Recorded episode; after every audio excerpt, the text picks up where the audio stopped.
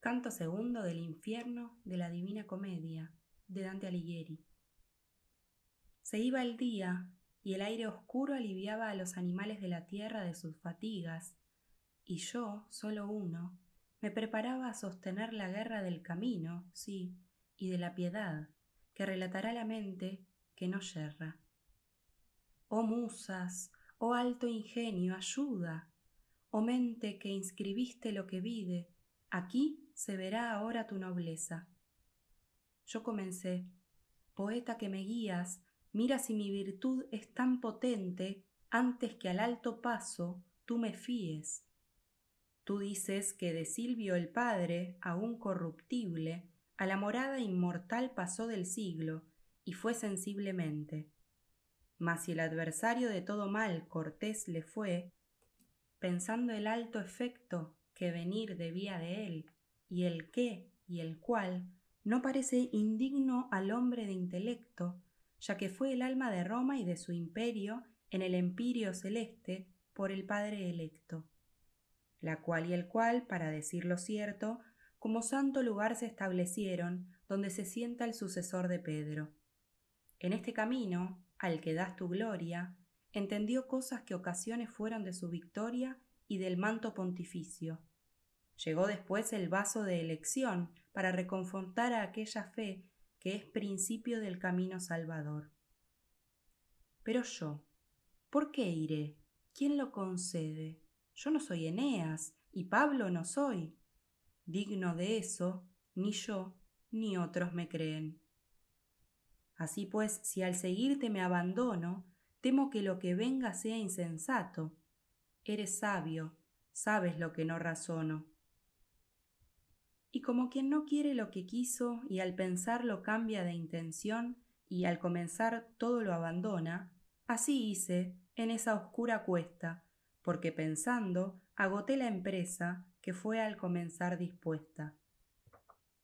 Si bien he comprendido tu palabra, respondió del magnánimo la sombra, el alma llevas de cobardía presa, la que muchas veces al hombre estorba tanto que de honrada empresa lo disuade, como falsa visión a las bestias en penumbra. Para que de este miedo te liberes, te diré por qué vine y qué comprendo desde el punto en que me apiadé de ti. Entre los suspensos me encontraba y una mujer me llamó, bella y beata, de modo tal que le pedí que me ordenara. Lucían sus ojos más que la estrella, y comenzó a decirme suave y lenta, con voz angélica en su lengua.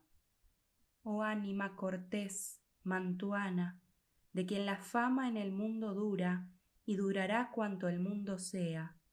Mi amigo, y no de la aventura, en la desierta cuesta está impedido mucho en su camino y huye de pavura. Y temo que esté tan extraviado que al socorro tarde haya acudido, por lo que escuché en el cielo. Ahora muévete y con tu palabra ornada y con lo que a su cuidado sea necesario, ayúdale tanto que me sienta consolada. Soy Beatriz y te exhorto a andar. Vengo de un sitio a donde volver deseo. Amor me ha movido a hablar.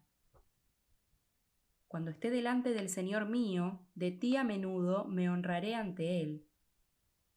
Entonces callóse y comencé yo oh dama de virtud, solo por quien la humana especie excede cuanto encierra aquel cielo de los círculos menores, tanto me complace tu encomienda, que obedecer, si ya la hubiera, sería tarde. Basta con que me muestres tu talante. Dime la razón por la que no te cuidas de descender aquí, a este centro, desde el lugar al que ardes por volver. Ya que quieres enterarte más profundo, te diré brevemente, me repuso, por qué no temo llegar hasta aquí adentro. Temer se deben solo aquellas cosas que tienen poder de hacer a otros mal. Las otras no, no son tan pavorosas. Yo soy hecha de Dios, a su merced, tal que vuestra miseria no me toca, ni la llama me asalta de este incendio. Dama gentil hay en el cielo que se apiada del necesitado a quien te mando, tanto que quiebra allá el juicio severo. Ella llamó a Lucía a su mandato y dijo, Te necesita el que te es fiel, y yo a ti te lo encomiendo. Lucía, enemiga de los crueles, se movió y vino al sitio donde estaba sentada con la antigua Raquel. Dijo, Beatriz, loada de Dios cierta, ¿por qué no ayudas al que te amó tanto, que por ti se alejó de la vulgar ralea? ¿No oyes el dolor que hay en su llanto? ¿No ves que la muerte lo combate en torrente que hasta el mar supera? En el mundo no hubo jamás persona lista por encontrar su pro o huir del daño como yo. Ante esas palabras dichas, vine aquí abajo desde mi beato escaño, fiándome de tu hablar honesto, que te honra, y a cuantos lo escucharon. Después que me hubo dicho esto, volvió los ojos lucientes lacrimosos, con lo que hizo que más rápido acudiera, y vine a ti como ella quiso. De delante de esa fiera te aparté, que al dulce monte te cerraba el paso. Entonces, ¿qué? ¿Por qué te quedas? ¿Por qué tanta cobardía tu corazón cobija? ¿Por qué coraje no tienes ni franqueza, puesto que tres damas benditas cuidan de ti en la corte del cielo, y mi hablar tanto bien augura?